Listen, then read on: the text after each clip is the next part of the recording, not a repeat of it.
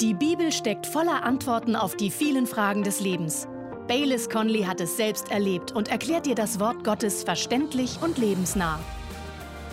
Wenn Sie eine Bibel dabei haben, können Sie bitte mit mir aufschlagen Römer Kapitel 12, Vers 1. Dort schreibt der Apostel Paulus, Ich ermahne euch nun, Brüder, durch die Erbarmungen Gottes. Haben Sie einen Stift dabei? Dann markieren Sie gerne die Erbarmungen Gottes. Ich ermahne euch nun, Brüder, durch die Erbarmungen Gottes, eure Leiber darzustellen als ein lebendiges, heiliges, Gott wohlgefälliges Opfer, was euer vernünftiger Gottesdienst ist. In einem einzigen Satz kann man Kapitel 12 so zusammenfassen. Die richtige Denkweise über Gott führt zur richtigen Verhaltensweise gegenüber Gott und anderen. Er sagt hier in Römer 12, Vers 1, Ich ermahne euch nun, Brüder, ich fordere euch auf, meine Familie, durch die Erbarmungen Gottes. Wohlgemerkt, es sind die Erbarmungen, Plural. Bitte hören Sie genau zu. Das Evangelium ist Gottes Erbarmen für Sünder, die es nicht verdienen. Allein durch Gottes Erbarmen hat der vollkommene und heilige Gott seinen einzigen Sohn in die Welt geschickt, um die Strafe einer kaputten Menschheit auf sich zu nehmen. Allein durch Gottes Erbarmen hat Jesus das Leben gelebt, das wir hätten leben sollen, und ist den Tod gestorben, den wir verdient hätten.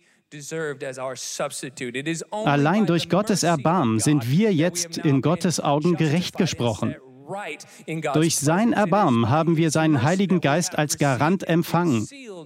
Durch Gottes Erbarmen sind wir erwählt und von ihm adoptiert worden, sodass wir nun zur Familie Gottes gehören. Durch sein Erbarmen dürfen wir uns unserem himmlischen Vater nähern. Durch sein Erbarmen bleibt er treu, selbst wenn wir untreu sind. All diese Dinge sind das Nebenprodukt des Erbarmens Gottes. Und Paulus sagt, Liebe Familie, angesichts dieser Erbarmungen Gottes bitte ich euch, euer ganzes Leben als ein lebendiges und heiliges Opfer darzubringen, als Ausdruck von Anbetung. Opfer ist der äußere Ausdruck eines Herzens, das Gott hingegeben ist. Paulus zufolge ist Gehorsam sogar der höchste Ausdruck von Anbetung. Deshalb nennt er es einen Gottesdienst. Das ist es, was es heißt, ein lebendiges Opfer zu sein. Es bedeutet, mein Leben steht Gott ganz zur Verfügung. Ich gehorche Gott gerne in allem, was er sagt, in jedem Lebensbereich. Selbst wenn ich mit ihm nicht übereinstimme oder nicht verstehe, warum er etwas Bestimmtes von mir verlangt. Ein lebendiges Opfer zu sein bedeutet, dass ich ihm selbst dann dafür danke, dass er mich überhaupt bittet. Wenn unser Herz diese Haltung der Hingabe und des Gehorsams einnimmt, wird es zu einem Ausdruck von Anbetung vor Gott. Und täuschen Sie sich nicht. Jesus nachzufolgen erfordert ein aufopferungsvolles Leben. Es kostet etwas, Jesus nachzufolgen, besonders in unserer Zeit. Ich weiß nicht, ob es Ihnen aufgefallen ist, aber bei unserem Gesellschaftstrend steigt der Preis der Nachfolge von Jesus. Nicht nur das Benzin wird teurer, nicht nur das Wohnen, sondern auch die Nachfolge von Jesus. Jesus nachzufolgen wird ihre Beziehung etwas kosten. Ganz bestimmt wird es ihre weltliche Beliebtheit etwas kosten. Möglicherweise wird es beruflich ihre soziale Aufstiegsfähigkeit etwas kosten. Mit hoher Wahrscheinlichkeit wird es ihren Ruf etwas kosten. Aber denken Sie an die Worte von Jesus. Glücklich seid ihr, wenn ihr verspottet und verfolgt werdet und wenn Lügen über euch verbreitet werden. Freut euch darüber. Jubelt, denn im Himmel erwartet euch eine große Belohnung. Der Punkt ist, Jesus nachzufolgen erfordert Opfer. Paulus sagt, angesichts der Erbarmungen Gottes sollten wir unsere Leiber als lebendiges Opfer darlegen. Beachten Sie, dass er von Leibern spricht. Nicht nur Herzen, sondern unser ganzes Leben. Hören Sie mich, der christliche Glaube und die Hingabe zu Gott waren nie bloß als ein innerer Herzensakt gemeint. Sicher, es beginnt im Herzen, aber es soll nicht darauf beschränkt bleiben. Ich kenne einige Christen, die sagen, ich liebe Jesus in meinem Herzen, aber ich will so leben, wie ich will und die Dinge tun, die ich will. Ich liebe Jesus in meinem Herzen, keine Frage, aber mit meinem Körper, meinen Augen, meinen Händen und Füßen, meinem Mund und meinen Ohren tue ich, was sich gut anfühlt oder was ich für richtig halte. Aber hey, ich liebe Jesus in meinem Herzen. Das Tragische an dieser Denkweise ist, dass sie vollkommen dämlich ist. Jesus mit meinem Herzen zu lieben, aber nicht mit meinem Leben zu ehren, das ist wie Wasser und Öl. Es ist unvereinbar. So funktioniert das nicht. Warum? Weil Jesus entweder König von allem oder König von nichts ist. So läuft das. Also, wenn Jesus wirklich innerlich mein Herz verändert hat, dann sollte sich das auch nach außen hin bemerkbar machen und neue Frucht in meinem Leben erzeugen. Paulus möchte uns wissen lassen, dass das äußere Leben in Übereinstimmung mit dem inneren Leben sein muss. Denn wir beten Gott nicht nur im Herzen an, durch Lieder. Noch wichtiger ist unsere Anbetung durch einen Lebensstil, der sich Gott und seinem Wort unterordnet. Darauf zielt Paulus ab, dass angesichts der Erbarmungen Gottes und unserer Errettung die vernünftige und verantwortungsvolle Erwiderung darin besteht, unser ganzes Leben Gott gehorsam unterzuordnen. Mit anderen Worten, wer das Evangelium korrekt sieht, für den wäre es völlig irrational, sich Gott nicht total und vollständig unterzuordnen. Das sollten wir kurz sacken lassen. Hier ist die Wahrheit, die jeder Christ verinnerlichen sollte. Gehorsam gegenüber Gott ist ein Geschenk Gottes. Es ist kein Ich muss, sondern ein Ich darf. Paulus sagt, dass ein solcher Lebensstil die angemessene Erwiderung auf die Gnade Gottes ist. Und nebenbei bemerkt, ein gehorsames Leben vor Gott bringt Freude, weil wir geschaffen worden sind, um Gott anzubeten und uns an ihm zu erfreuen. Wie wir das tun? Durch unseren Gehorsam. Er ist eine Form der Anbetung. Unter Theologen gibt es den Spruch, die richtige Theologie führt zur richtigen Doxologie was eine hochtrabende Art ist, um zu sagen, die richtige Denkweise über Gott führt zur richtigen Verhaltensweise gegenüber Gott. Warum ist das wichtig? Weil Paulus in Vers 2 folgendes sagt. Und seid nicht gleichförmig dieser Welt, sondern werdet verwandelt durch die Erneuerung des Sinnes, dass ihr prüft, was der Wille Gottes ist, das Gute und Wohlgefällige und Vollkommene. Wiederum, halten Sie diesen Leitsatz im Hinterkopf. Die richtige Denkweise führt zur richtigen Verhaltensweise gegenüber Gott. Vers 2 ist der Schlüssel, der den Rest des Kapitels aufschließt. Er sagt, seid nicht gleichförmig dieser Welt. Wörtlich übersetzt, lasst euch nicht in die Schablone der Welt quetschen, sondern lasst euch durch die Erneuerung eurer Denkweise verwandeln. Paulus möchte eine neue und radikal andere Lebensweise aufzeigen. Und ich sage Ihnen, dieser biblische Lebensstil erfordert eine neue Denkweise. Noch einmal, er sagt, seid nicht gleichförmig dieser Welt, sondern werdet verwandelt. Was bedeutet das? Nun, Paulus ruft uns auf, zwei verschiedene Muster miteinander zu vergleichen. Eins ist das Muster der Welt, das andere das Muster von Gottes Wille, Gottes Wort. Und Paulus sagt, hey, wollt ihr eure Berufung erfüllen? Wollt ihr ein lebendiges Opfer sein? Wollt ihr euer Leben vom Gehorsam gegenüber Gott prägen lassen? Dann müsst ihr das Muster und die Denkweise und das Fühlen und Verhalten dieser Welt erkennen und ablehnen. Stattdessen müsst ihr euch ausrichten an Gottes Willen und seinem Wort als Muster für euren Charakter und euer Verhalten. Er benutzt dabei zwei ganz wichtige Begriffe. Gleichförmig und verwandelt. Sie stehen im Kontrast zueinander. Gleichförmig, das weist auf das Äußere hin, ein äußeres Verhalten. Es zielt auf das Aussehen ab, darauf etwas nachzumachen. In diesem Fall bedeutet es, das Aussehen und Verhalten der Welt anzupassen. Täuschen Sie sich nicht, die Gesellschaft will Sie anpassen, in eine Schablone quetschen. Was geschieht, wenn sie sich der Welt anpassen?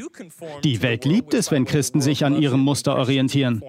Wenn sie sich nicht am Wort Gottes orientieren, sondern an der weltlichen Kultur, dann werden sie mit Beifall begrüßt. Die Welt wird sie feiern. Die Welt wird ihnen eine Plattform bieten.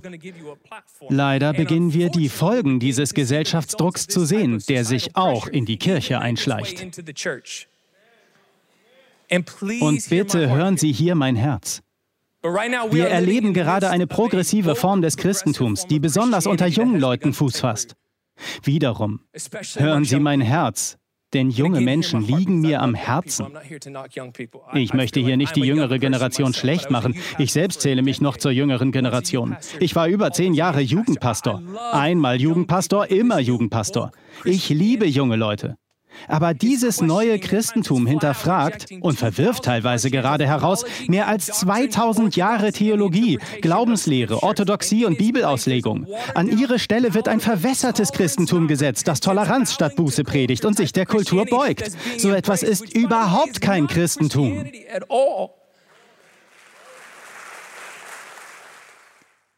Im Kern sagt Paulus, liebe Christen, wir müssen eine andere Denkweise haben als der Rest der Welt.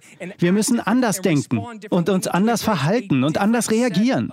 Wir müssen uns an anderen Maßstäben orientieren. Lasst euch durch die Erneuerung eurer Denkweise verwandeln. Die Frage ist nun, wie erneuern wir unser Denken? Zugegeben, Paulus führt das Wie nicht detailliert aus, zumindest nicht in dieser Passage, aber er gibt uns genügend Anhaltspunkte für den Anfang. Ein paar Beobachtungen dazu.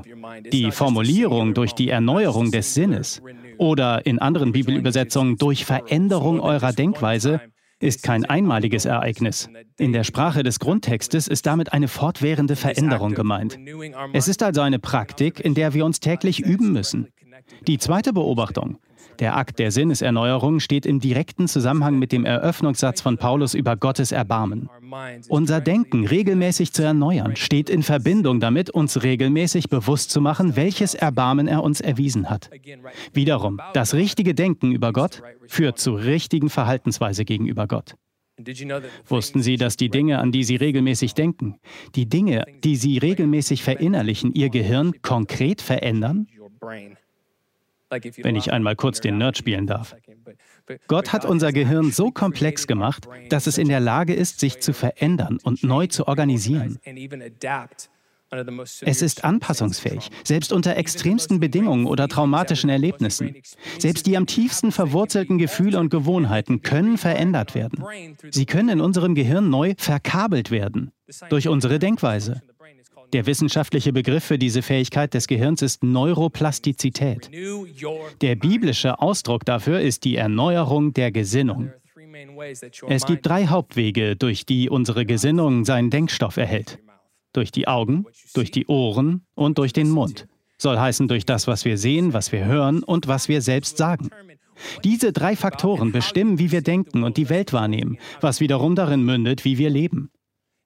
Zurück zur Bibelstelle. Paulus sagt, dass wir unsere Gedanken auf Gottes Gnade richten sollen. Wir sollen unseren Kopf mit Gedanken über die Erbarmungen Gottes füllen. Unsere Gedanken sollen von der Wahrheit über Jesus brennen. Und es gibt nur einen Ort auf dieser Welt, wo man die Wahrheit über Jesus finden kann, nämlich in der Bibel. Deshalb schreibt Paulus an die Kolosser, das Wort des Christus wohne reichlich in euch. Nun, wie geht das? Wie erreiche ich, dass Gottes Wort reichlich in mir wohnt? Indem ich Gottes Worte in der Bibel lese, sie mir anhöre, sie ausspreche und sie glaube. Indem ich Gottes Worte durch meine Augen, meine Ohren und durch meinen Mund verinnerliche, füllt Gottes Wahrheit zunehmend meine Gedanken. Und weil Gottes Wort etwas Übernatürliches ist, führt es zu mehr als bloß wahren Gedanken, wenn es reichlich in mir wohnt. Es wird zu einem Filter und zu einem steuernden Einfluss für mein Leben. Ich möchte das noch einmal vereinfacht ausdrücken. Wenn unsere Vorstellungskraft von Jesus vereinnahmt wird, wenn wir uns anhaltend damit beschäftigen und verinnerlichen, wer Jesus ist und was er für uns getan hat, dann benutzt der Heilige Geist, der in uns lebt, diese Wahrheiten, um unsere Denkweise zu verwandeln. Diese Verwandlung hat nicht nur ein neues Denken zur Folge, das anders ist als das Denken der Welt, sondern unser ganzes Leben und unser Verhalten werden verwandelt und kommen zunehmend in Einklang mit Gottes Willen. In Vers 3 schreibt Paulus, denn ich sage durch die Gnade, die mir gegeben wurde, jedem, er schließt jeden mit ein. Ich sage jedem, der unter euch ist, nicht höher von sich zu denken, als zu denken sich gebührt sondern darauf bedacht zu sein, dass er besonnen ist, wie Gott einem jeden das Maß des Glaubens zugeteilt hat. Diese letzte Formulierung, einem jeden das Maß des Glaubens zugeteilt hat, mag den Eindruck erwecken, als habe Gott jeder Person ein unterschiedliches Glaubensmaß zugeteilt. Je nachdem, wie viel Glauben man bekommen hat, solle man sich sehen. Ich möchte betonen, dass das nicht das ist, was Paulus hier sagt. Vielmehr sagt er, dass es einen Maßstab für alle gibt, und zwar die Erlösung. Das heißt, das richtige Selbstbild ist, sich selbst in Anbetracht des Evangeliums zu sehen, sich selbst in Anbetracht der Erbarmungen Gottes zu sehen. Das ist der Grundmaßstab für alle.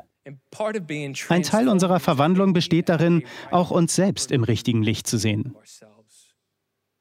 Das Erste, was Paulus hier ins Visier nimmt, ist unser Stolz. Er sagt, denkt nicht höher von euch, als ihr seid. Das, worauf er abzielt, unterscheidet sich stark von weltlicher Gleichförmigkeit. Denn die Welt sagt, hey, die Wurzel deiner meisten Probleme ist, dass deine Selbstachtung zu niedrig ist. Die Welt sagt, hey, du musst dich selbst höher achten. Du musst mehr an dich selbst denken. Die Welt sagt, hey, wenn du morgens aufwachst, denke zuallererst an dich selbst. Schau in den Spiegel und sag, hey, Schöne, Schöner, was willst du? Was brauchst du? Worauf hast du heute Lust? Was wünschst du dir heute? Wie kannst du heute mehr Aufmerksamkeit bekommen? Das ist die Botschaft der Welt. So sollen wir uns sehen, wird uns gesagt. Paulus hingegen skizziert einen ganz anderen Weg. Er sagt, Entscheidend ist, aufzuwachen und Jesus zu begegnen. Dann erfüllt sein Erbarmen unser Denken und dann verändert sich alles. Mit einem Mal verändert sich unsere Lebensgeschichte. Nun dreht sie sich nicht mehr um uns selbst, sondern um ihn. Nun fangen wir an zu denken, Jesus, hey, was meinst du? Jesus, was möchtest du? Jesus, was wünschst du dir? Jesus, wie kann ich mein Leben für dich einsetzen? Jesus, wie kann mein Leben dir Ehre machen? Jesus, wie kann ich andere beeinflussen, damit sie dein Erbarmen erleben können, wie ich es erlebt habe? Paulus sagt, dass eine solche Denk- und Verhaltensweise eines der Kennzeichen einer Gesinnung ist, die durch die Erbarmungen Gottes erneuert worden ist. Eine Gesinnung, die sich nicht um uns dreht, sondern um Jesus. Paulus sagt, ich sage jedem, nicht höher von sich zu denken, als zu denken sich gebührt. Wenn wir uns unseren früheren Zustand vor Augen führen, das, was wir getan haben und woraus Gott uns gerettet hat, verweist das unseren Stolz an seinen Platz. Der Gedanke daran, wer wir waren, bevor Gottes Erbarmen unser Leben veränderte, rückt alles ins rechte Licht. Wir erkennen, ohne Jesus sind wir hoffnungslos, selbst an unseren besten Tagen. Indem wir uns regelmäßig sein Erbarmen vor Augen führen, wächst echte Demut in unserem Herzen, die verhindert, dass wir so von uns selbst vereinnahmt werden. Statt von unseren eigenen Gaben und Fähigkeiten vereinnahmt zu werden, erinnern wir uns daran, dass jede gute Gabe von oben kommt, vom Vater der Lichter und nicht wechselt zwischen Licht und Finsternis. Indem wir über Gottes Erbarmungen nachdenken, werden wir davon befreit, uns etwas auf uns selbst einzubilden.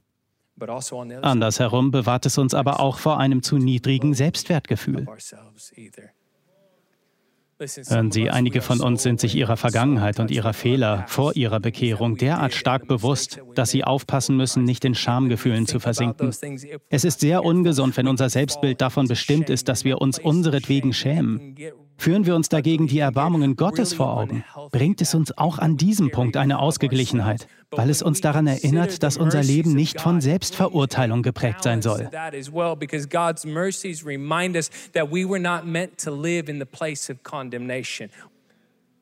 Indem wir unsere Gedanken auf die Erbarmungen Gottes richten, formen wir ein angemessenes Selbstbild.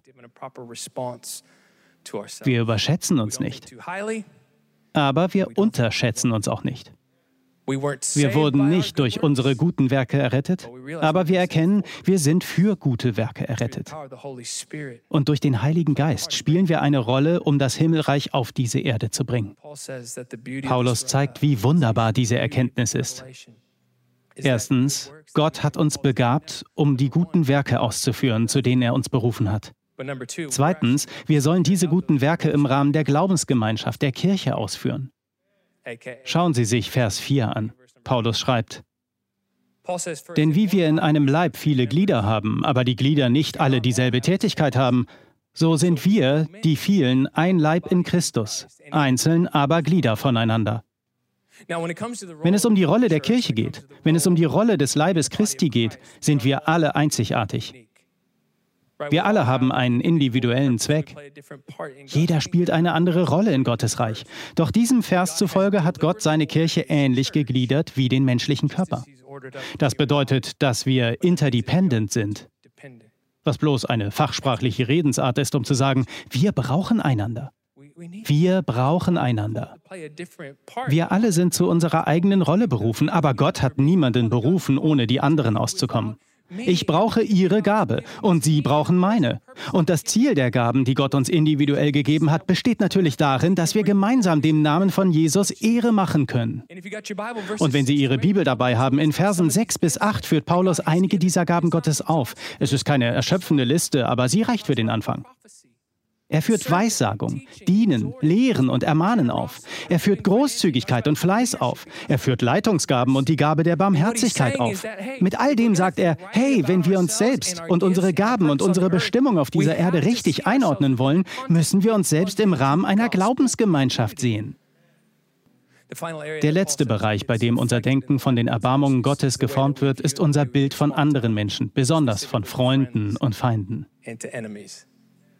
Verse 9 bis 13 handeln von unserer Sichtweise und unserem Umgang mit Freunden. Verse 14 bis 21 handeln von unserer Sichtweise und unserem Umgang mit Feinden. Ich möchte diesen letzten Bereich folgendermaßen zusammenfassen. Wenn wir uns die Erbarmung Gottes bewusst machen, erkennen wir, dass wir andere, Freunde wie Feinde, so behandeln sollen, wie Gott uns behandelt hat. Das bringt die nötige Korrektur. Es gibt einige Bereiche in meinem Leben, wo ich das noch nicht auslebe, aber ich bitte den Heiligen Geist um seine Hilfe. Der erste Teil von Vers 9 fasst den Rest dieses Kapitels zusammen. Wie sollen wir über andere denken und auf sie reagieren? Paulus sagt, die Liebe sei ungeheuchelt. Wissen Sie, welches griechische Wort für Liebe hier steht? Bestimmt können Sie es erraten. Agape. Agape ist Gottes Art von Liebe, die durch den Heiligen Geist in unsere Herzen ausgegossen ist. Eine dauerhafte Liebe. Es ist eine Liebe, die nie endet, eine Liebe, die nie versagt, die nie aufgibt. Es ist eine Liebe, die immer das Beste glaubt.